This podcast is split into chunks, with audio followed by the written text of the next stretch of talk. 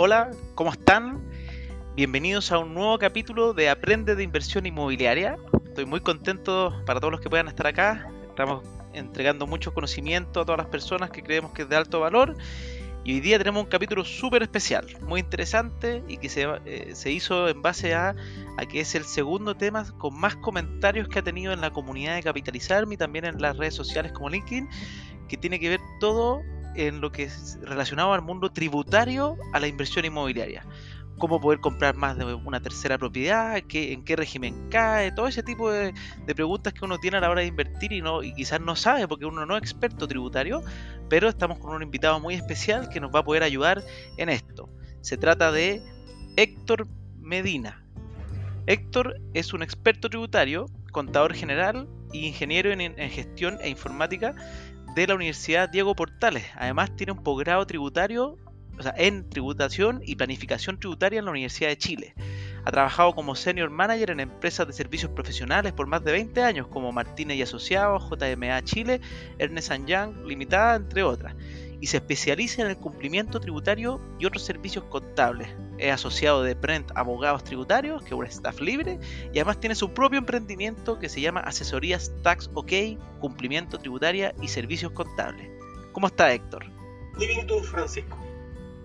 Muy bien también, muy feliz de, de que haya aceptado esta entrevista.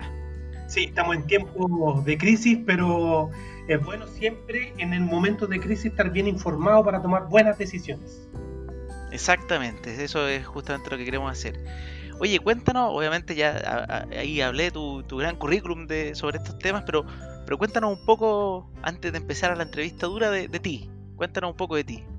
Mira, yo eh, siempre fui muy inquieto a nivel intelectual, de siempre aprender más y, y constantemente ir aprendiendo, sobre todo de, de los mayores. Yo, yo respeto mucho a la gente mayor que te va aportando su experiencia y, y que nada es gratis, hay, todo es trabajo. Nosotros somos personas que ahora en esta pandemia nos vemos afectados porque no andan las manos, pero en los tiempos de crisis donde hay que ver dónde están las oportunidades. Y yo creo que el tema inmobiliario es un área en que se puede hacer mucho todavía. Y en mi experiencia con el staff de abogados al que yo pertenezco, las preguntas más recurrentes son acerca de las inversiones inmobiliarias. Así que yo creo que les va a servir mucho a tu público.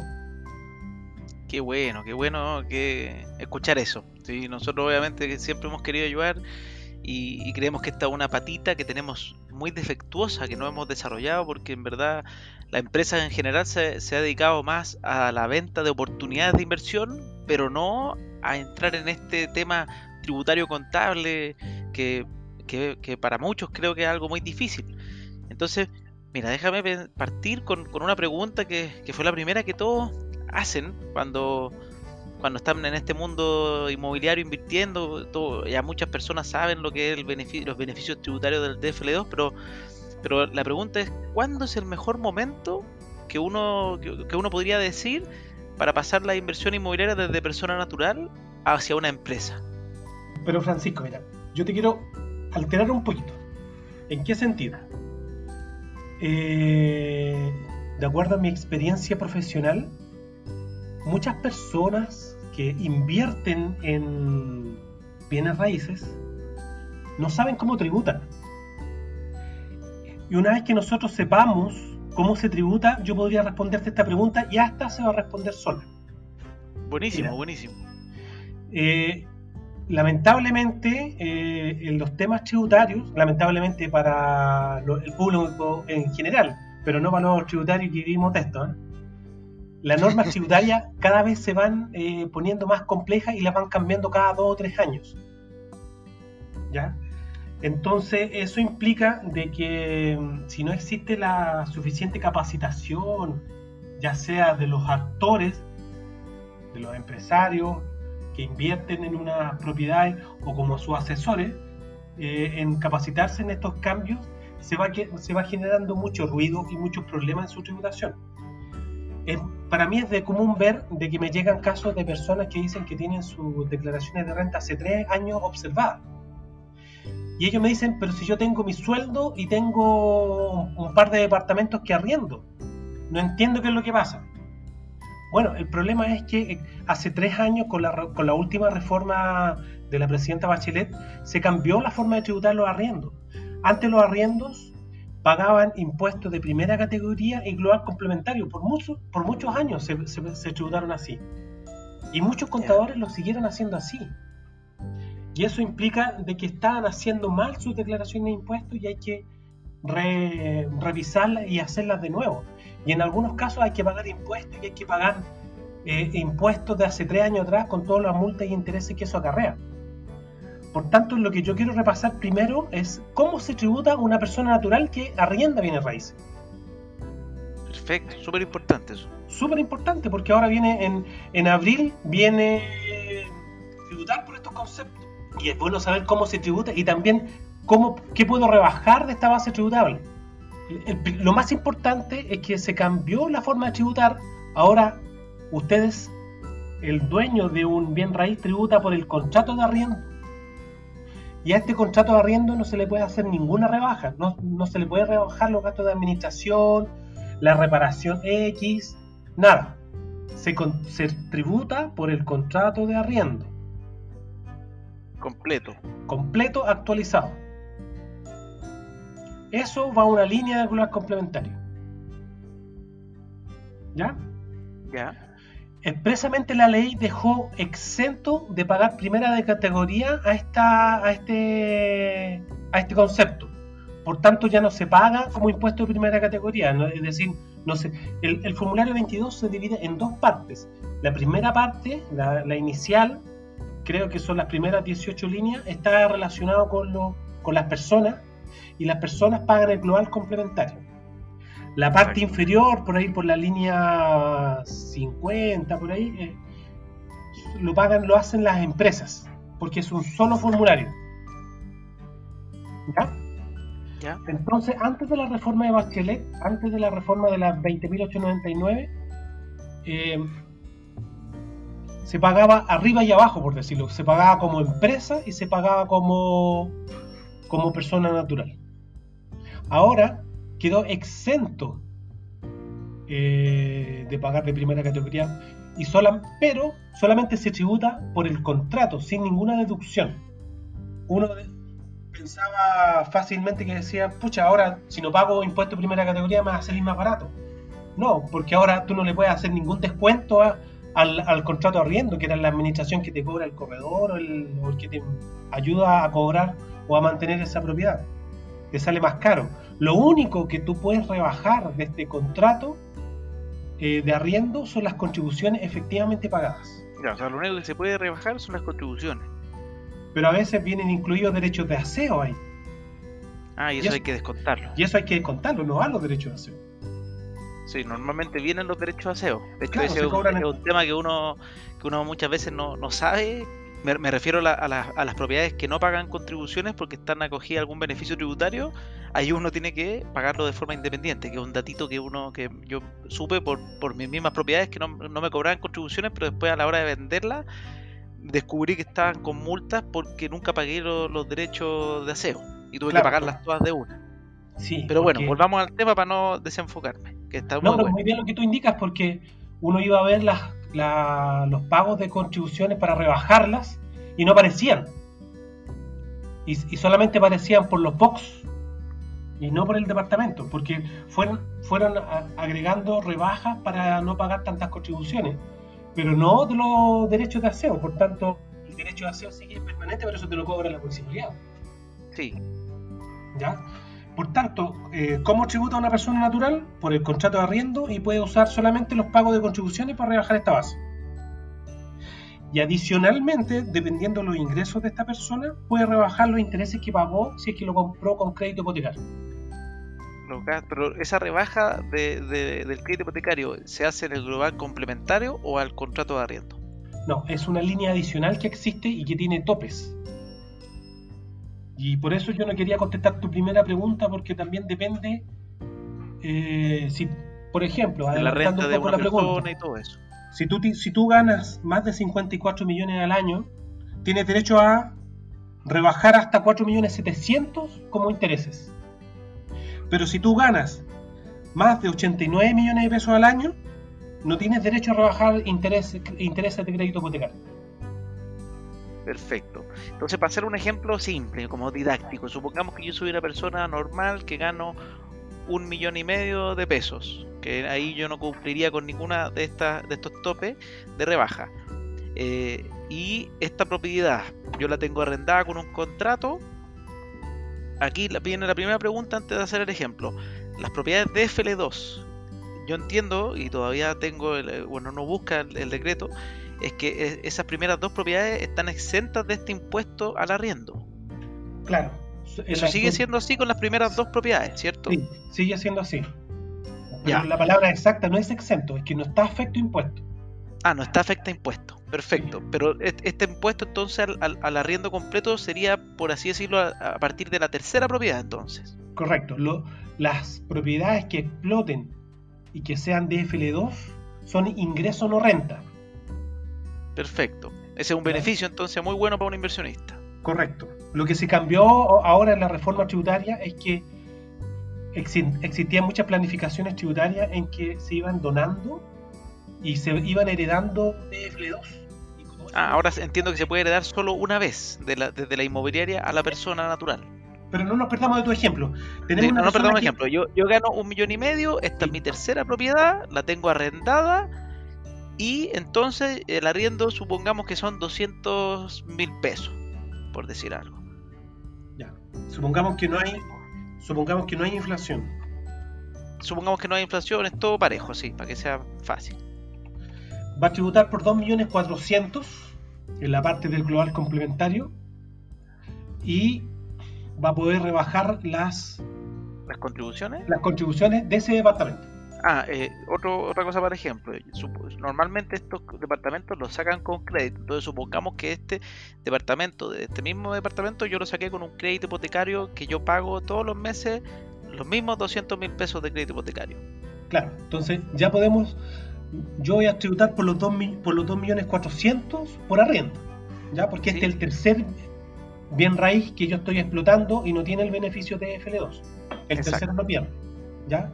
Voy a rebajar los, el impuesto territorial o, contribuciones y por los intereses que yo pagué a la institución financiera, puedo rebajarlos íntegramente hasta un tope de 4.700.000, ¿ya?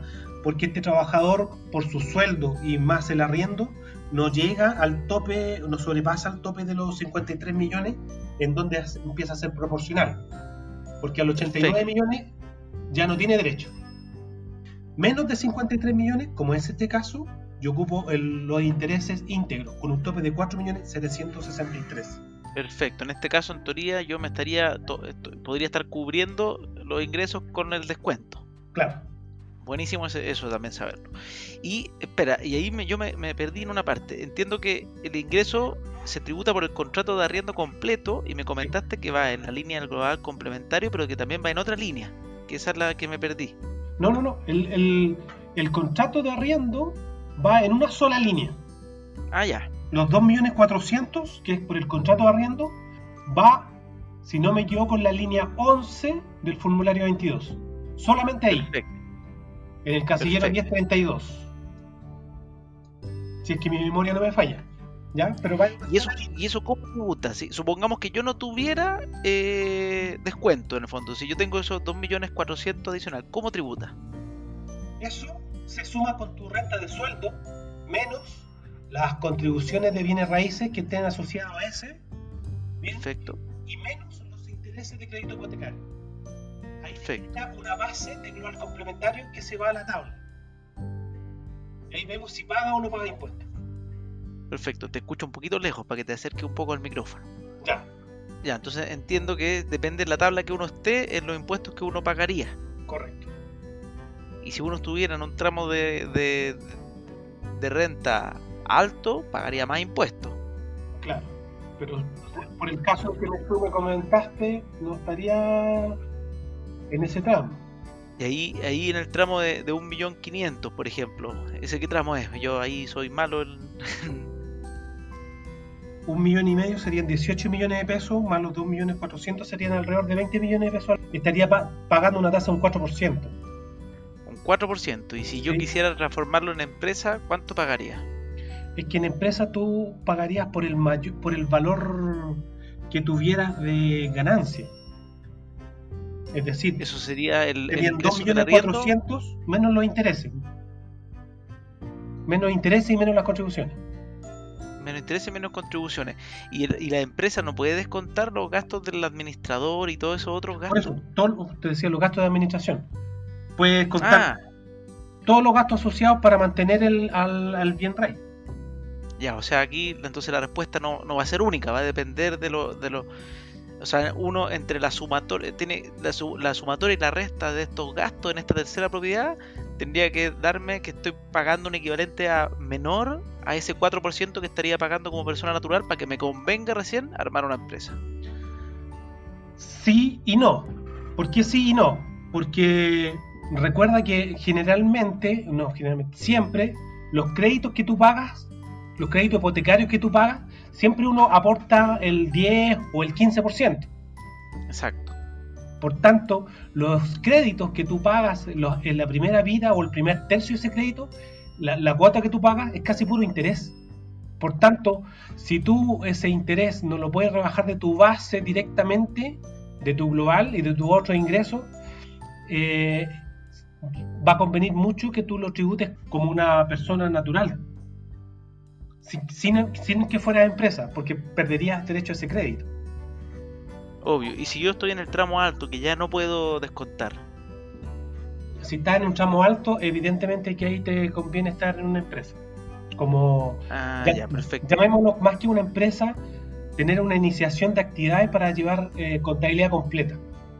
De esta propiedad. O sea, no, eh, o sea, no es necesario armar una empresa en un día. Uno simplemente uno puede mantener estas propiedades como persona natural con iniciación de actividades. Sí, pero terminemos la, dejemos claro cómo tributa la, la, persona. Y ahí, no, ahí ya nos engancharíamos a la, primera pregunta que tú me hiciste. Ya. ¿Ya? Entonces, ¿cómo tributa una, persona natural que tiene bienes raíces? Lo declara en la línea 11 del código 1032, el ingreso actualizado sin deducir nada de su contrato de arriendo. Todo lo que pagó el contribuyente, todo lo que pagó su arrendatario, es lo que usted va a declarar ¿ya? Y, a esa base actualizada, ¿tú qué le puedes rebajar? Las contribuciones de ese departamento, las construcciones bienes raíces de ese departamento y el crédito asociado a eso, a ese, a ese bien. Perfecto. ¿Ya? De ahí se va a la juguera en el sentido de que todos los otros ingresos que pueda tener esa persona natural se juntan. Eh, sueldo, honorarios, inversión en capital inmobiliario, participación en otra empresa, etc. ¿Ya? Así tributa una, una persona que tiene bienes raíces. No, me, me queda súper muy claro. Muy bien. Entonces ahora tú me, tú me preguntabas cuál es el mejor momento de pasar la inversión inmobiliaria de una persona natural a una empresa. Sí. Yo siempre haría un estudio previo. Y, y, lo que tú comentabas, es decir, sacar la cuenta, a ver, los intereses del crédito hipotecario también son un gasto. ¿Ya? Y las contribuciones que tú pagaste también son un gasto. Entonces yo tengo que comparar, porque si eh, ese mayor valor me conviene o no cambiarme a, a un sistema de, de tributación de primera categoría y con contabilidad completa. ¿A qué voy yo? De que yo, o tú, Francisco, tú puedes tomar la decisión, ¿sabes qué? Y esa también sería una de mis propuestas, de que tú hagas en el servicio de impuestos internos una iniciación de actividad en primera categoría, ¿ya? Como explotación de bienes raíces, como arrendador de bienes raíces. ¿Ya? Entonces, tú vas a determinar tu renta de acuerdo a los ingresos y gastos relacionados a ese giro. Y a ese mayor valor que tú vas a tener, le vas a aplicar la tasa del 27%. ¿Cuál es el problema y por eso yo digo que hay que hacer los estudios caso a caso, porque puede hacer que al comienzo tú vas a generar mucha pérdida. ¿Ya? Y esos intereses de los créditos hipotecarios, entre comillas, tú no los vas a poder aprovechar porque se van a ir a la contabilidad. En cambio, si tú sigues funcionando como persona natural, esos créditos hipotecarios se pueden ir contra otros impuestos. Por ejemplo, sueldo, y te podrían hasta hacer devolver el impuesto único que te descontaron a ti. Mira, qué interesante saber eso. Entonces, por eso no hay una receta única. Hay que analizar caso a caso. Porque puede ser que, porque al comienzo uno paga muchos créditos por interés hipotecario. Pero la tendencia es que vaya bajando. Entonces uno ahí va analizando y dice, que este es el momento porque ya la pérdida que yo voy a empezar a generar, o el mayor valor que voy a generar, ya, ya no estoy pagando intereses, ya no, ya no lo estoy ocupando en mi declaración de renta personal como global complementario. Me conviene y ahí ya. Quizás valga la pena hacer el cambio. Ahí valga la pena hacer el cambio. ¿Y qué, es lo, ¿Y qué es lo más conveniente en primera instancia? Es que tú, como persona natural, de ahí yo respondo una pregunta que tú me hiciste: ¿cuál es la estructura más eficiente para tener más propiedades, más de una? La estructura más eficiente es funcionar con el mismo root de la persona y hacer la iniciación de actividad en primera categoría. Y, y, en ese caso, por ejemplo, si yo estoy haciendo, hice la iniciación de actividad y quiero solicitar un crédito, ¿eso no me perjudica a la hora de que yo, porque, porque en el fondo mi, yo voy a tener mis créditos como persona natural y quizás estoy topado, eh, no me dan más financiamiento, entonces ¿cómo podrían financiarme en ese sentido? Ya, pero antes de esa, de esa pregunta, ¿cuál, porque, ¿cuál es la gracia de trabajar con tu root y en primera categoría y no formar una empresa en primera instancia? Primero, porque tú, tú vas a hacer una iniciación de actividad y vas a declarar los bienes raíces que tú vas a llevar en esa contabilidad, porque tú podrías traspasar solamente ese tercer bien raíz a esa contabilidad, porque los otros dos pueden seguir la suerte del global complementario. Este tercer bien raíz que te está generando, que te está obligando a tributar, lo puedes tirar por el otro lado. Perfecto. ¿Ya? ¿Para efectos de qué? De que tú vayas, todos los gastos que te vas generando, tú los vas acumulando en una contabilidad. Y solamente vas a tributar cuando tú tengas una utilidad. Perfecto. ¿Ya? La pregunta que tú me haces, pero eso me va a ocupar capital para pues, seguir endeudándome. Sí, esa es la, esa es la pregunta. Pero ahí eh, va a ser en la medida de que tú puedas demostrarle al banco que tú eres viable, porque tú tienes a ser mucho más conveniente porque tú vas a ir y vas a demostrar que tienes tres propiedades y que tienes un, flujo de caja demostrable. El banco nunca te va a prestar dinero si tú no tienes un flujo de caja que lo soporte. ¿Y cuál es la gracia de trabajar con tu mismo root, ya sea como, como empresa, de que tú sabes que las tasas que te dan los bancos y la facilidad para darte el crédito es mucho mayor? Si tú eres sociedad, los bancos te castigan mucho. Entonces, acá, el cómo hacerlo, tú recomiendas que idealmente al principio quizás es mejor abrir una, una iniciación de actividades como tu mismo root y uno puede armar una empresa y aportar la propiedad allá y uno quedarse sin deuda. ¿Existe esa, esa, forma? ¿A una empresa o a tu mismo root? Yo, por ejemplo, si yo armara una empresa, o, supongamos que es el mismo root, yo le aporto son cosas distintas. Son cosas ah, distintas porque tu mismo root, tú eres la misma persona, pero que tiene dimensiones distintas uno lleva contabilidad y otra es tu persona natural donde tú tienes sueldo, honorario, que no tiene nada que ver con la contabilidad, porque tú cuando hiciste la contabilidad solo declaraste que tenías un solo departamento y una deuda asociada a ese departamento.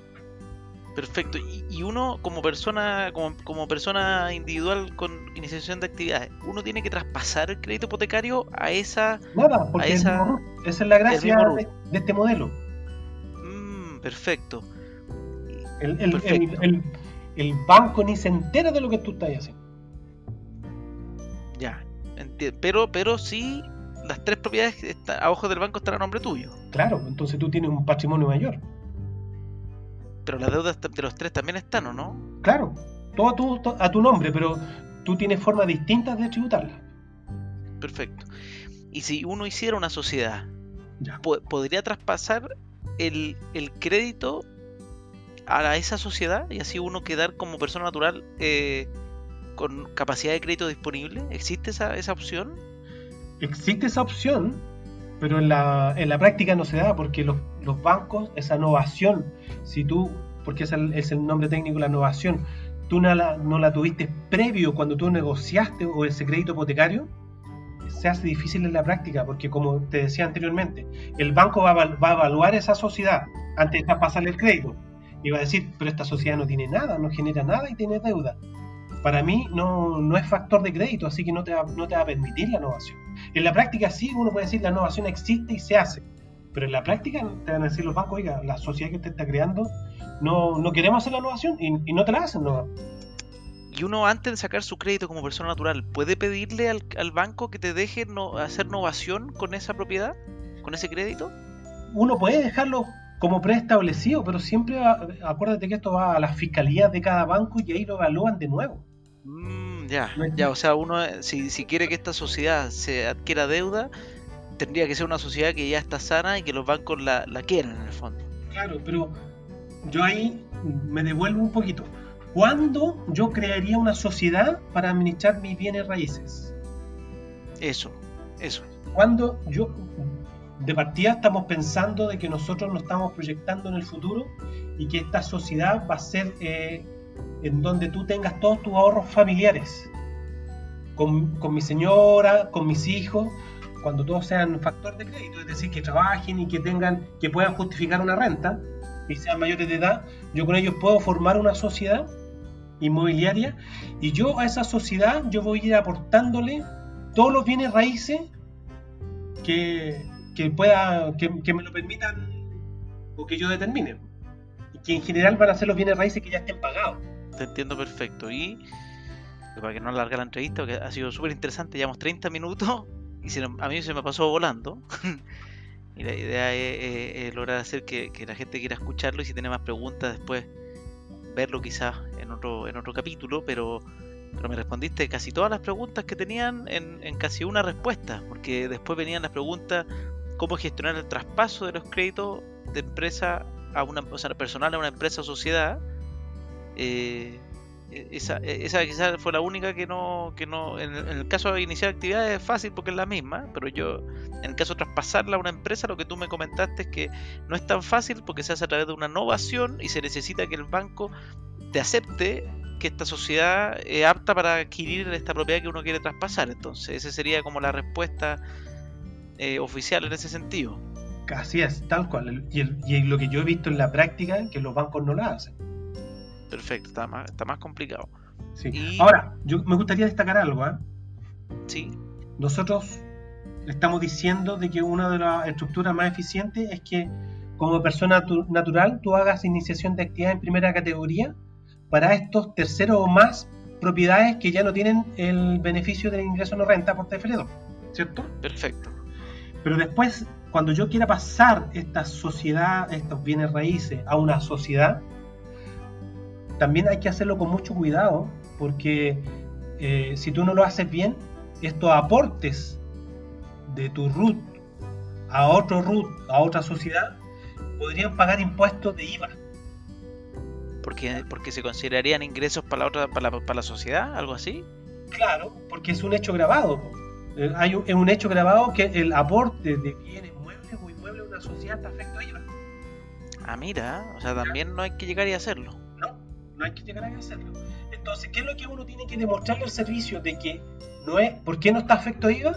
Porque estas son, son transacciones entre, no es una venta, no está aportando un vendedor. Porque el hecho grabado que habla la ley de IVA dice los bienes inmuebles que aporte un vendedor. Pero hay que demostrarle al servicio de interno que nosotros no somos vendedores de inmuebles, somos explotadores. Es decir, en la contabilidad de, mi- de- mía que yo tenga como persona natural, estos bienes raíces van a estar como un activo fijo. ¿Ya?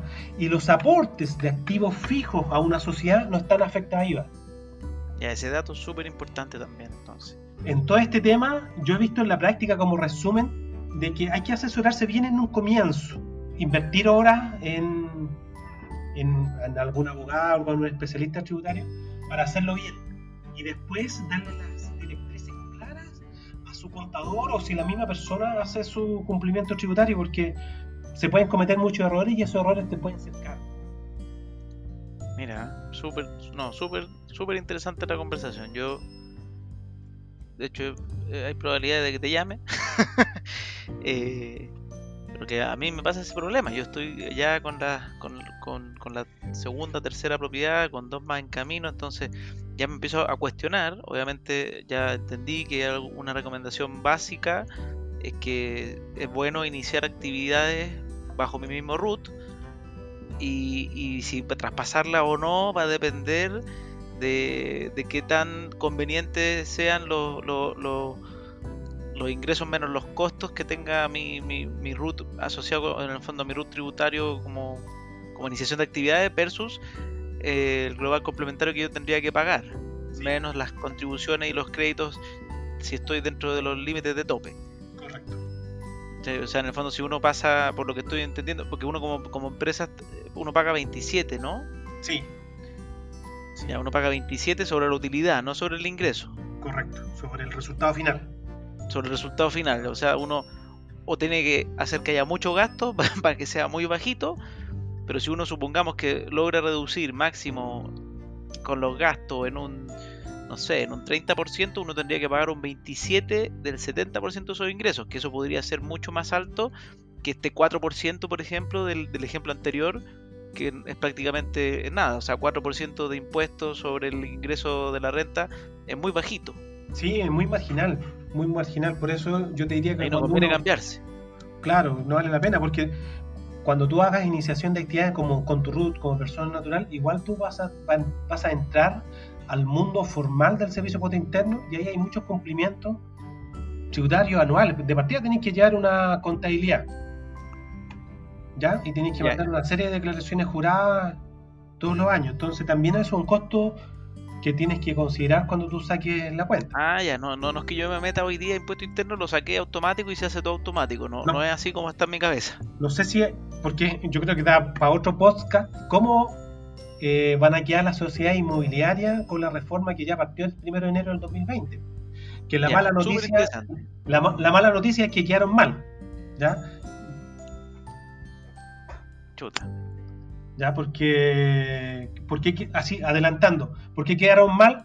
Porque los obliga a estar en el sistema de contabilidad completa que, que paga una tasa de un 27%, que tributa sobre retiros efectivos y lo peor es que tú, si quieres hacer retiros, lo puedes hacer, pero el crédito que, tú, que lleva asociado el retiro no lo puedes recuperar al 100%, pierde un 35%. Entonces hay que buscar figuras. Para conversar un tema completo, estoy viendo. Pero la sociedad inmobiliaria, llamemos de las pequeñas o medianas empresas, eh, que no vivan de del arriendo, que lo vean como un ahorro familiar, eh, no van a tener mayores problemas. Pero si hay una sociedad inmobiliaria que viva, es decir, que haga retiros permanentemente de su sociedad con el esquema actual que ya partió, está muy mal parado. Ya, mira, ese, es un temazo. Oye Héctor, quiero ir dejando, ir cerrando la entrevista. Estoy súper contento. Eh, me dejaste claro en muchas cosas y obviamente se me abren más dudas porque estoy voy viendo cada vez más que el, que el mundo tributario es, un mundo, esa es la, palabra real. Hay muchas cosas que saber y, además que se actualiza constantemente, o sea, no, sirve tampoco estudiarlo una vez y creer que uno se sabe todas. No. Esto es, esto de constante aprendizaje. el error común que hay. Y también hay muchos cantos de sirena que te dicen haga esto y usted va a tener este beneficio uno entra, pisa el palito, pero después no se da cuenta cómo salir. Porque yo te podría decir fácilmente, no, hace iniciación de actividad en primera categoría y te va a ir súper bien. No, hay que evaluarlo caso a caso y, y porque va a empezar a tener esos gastos que me comentaste que, y ahí obviamente entra un mundo. No, eh, está súper, súper bueno, muy interesante eh, y lo que dijiste me, también me llama la atención porque es lo que digo también yo en el mundo de la inversión inmobiliaria, que está lleno de estos cantos donde se habla que comprar propiedades es algo mágico, sin riesgo, pero la verdad es que existen varias cosas que uno tiene que considerar a la hora de invertir, eh, que, bajo mi prisma por lo menos son muy buenas, pero si uno no las sabe puede también entrar en, correr muchos riesgos innecesarios. Entonces, bueno, con eso ya me despido, estamos a punto de llegar a los, a los 40 minutos. Tremenda entrevista, Héctor. Eh, un agrado haber conversado contigo. La verdad, para todos los que quieran conocer, Héctor Medina, pueden buscarlo en LinkedIn. Eh, emprendedor y, trabajador de por vía, experto tributario, tiene su emprendimiento Tax OK, también trabaja como asociado en Brent Abogados Tributarios, para que cualquiera que quiera ubicarlo simplemente lo, lo haga. Eh, Héctor, muchas gracias. Un gusto, Creo que Francisco. esto- a esto tu- Un gusto, quedo a tu disposición. Muchas gracias, que estén muy bien. Adiós.